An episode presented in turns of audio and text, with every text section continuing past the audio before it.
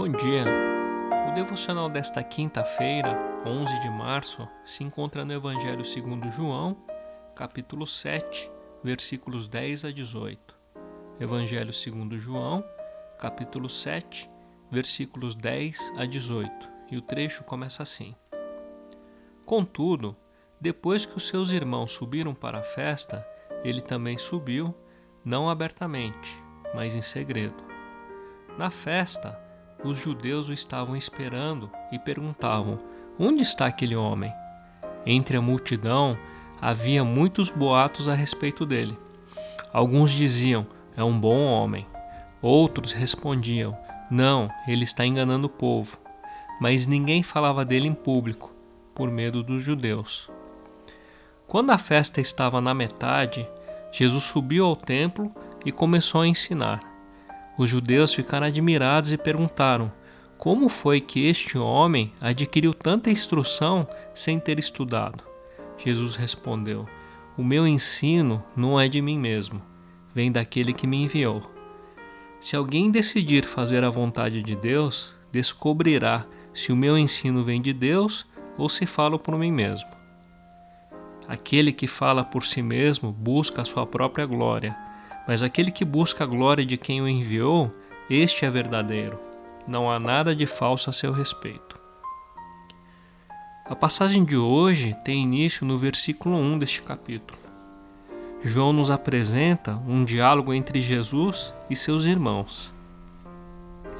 Nessa conversa, seus irmãos, os filhos de José e Maria, ainda não criam que ele, Jesus, fosse o Messias prometido.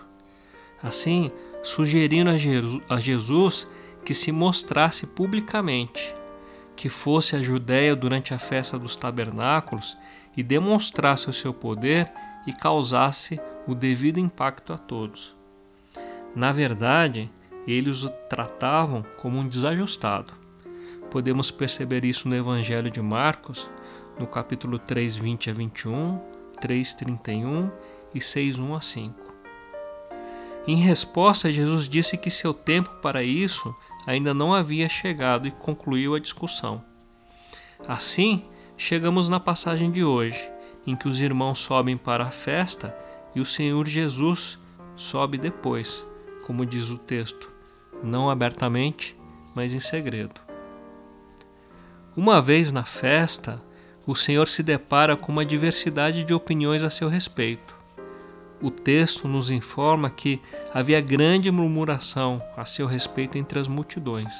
Uns diziam, ele é bom, e outros, não, ele está enganando o povo. Enquanto este mundo existir, alguns amarão a Jesus, enquanto outros o odiarão. Alguns crerão nele, outros não a declaração profética que o Senhor faz continuamente se cumprirá. Não imagine que vim trazer paz à terra, vim trazer, não vim trazer paz, mas a espada. Mateus 10, 34. Nesta manhã, gostaria de focar no versículo 14 em diante, momento em que o Senhor Jesus vai ao templo e começa a ensinar. Durante seu ensino, as pessoas se admiram e questionam de onde vem tanta instrução, uma vez que ele não tinha estudado. Ao que o Senhor responde: O meu ensino não é de mim mesmo, vem daquele que me enviou. Se alguém decidir fazer a vontade de Deus, descobrirá se o meu ensino vem de Deus ou se falo por mim mesmo. As pessoas consideravam Jesus um autodidata, mas a resposta do Senhor é surpreendente, porque ele se diz teodidata. Meu ensino vem de Deus. Como saber se o que o Senhor disse não passa de mera declaração? Como reconhecer que a palavra de Jesus de fato é a própria palavra de Deus? A dificuldade em saber o que é verdade é algo que muitos se queixam. Essas pessoas apontam para as divergências que existem entre os crentes e se dizem incapazes de, de decidir sobre quem está certo. Na maioria dos casos, essa incapacidade de discernir a verdade se torna em uma grande desculpa para viver sem qualquer preocupação com as coisas espirituais. As palavras de Jesus nesta passagem exigem atenção dos que têm essa maneira de pensar. Jesus nos ensina que o segredo para obter conhecimento e crescimento é praticar com sinceridade o que já se conhece. Que bom seria se todos agissem com esse princípio. Alguns dizem: primeiro preciso entender para depois praticar. Ou pior, alguns dizem: primeiro preciso concordar para depois praticar.